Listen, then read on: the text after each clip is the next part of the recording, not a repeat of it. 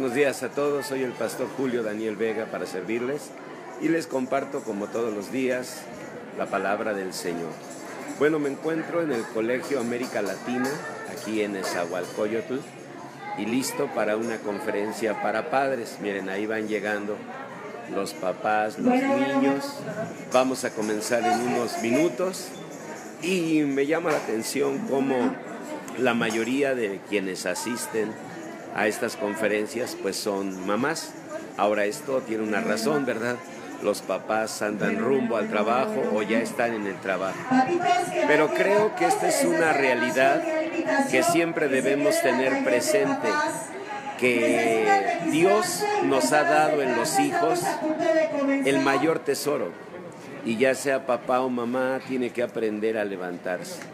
Como dice el libro de los jueces, capítulo 5, hablando de Débora, Débora dijo, me levanté como madre en Israel. Y cada mamá, cada papá debe aprender a levantarse. Miren, ahí están los papás llegando. Son las 8 de la madrugada y estamos en Esahualcoyotl. Pero listos para compartir esta conferencia y animar a papás y mamás exactamente a eso, a levantarnos y enfocarnos en la educación, en la formación de nuestros hijos, que es el mayor tesoro que tenemos en esta vida. Bueno, pues los dejo porque ya vamos a comenzar.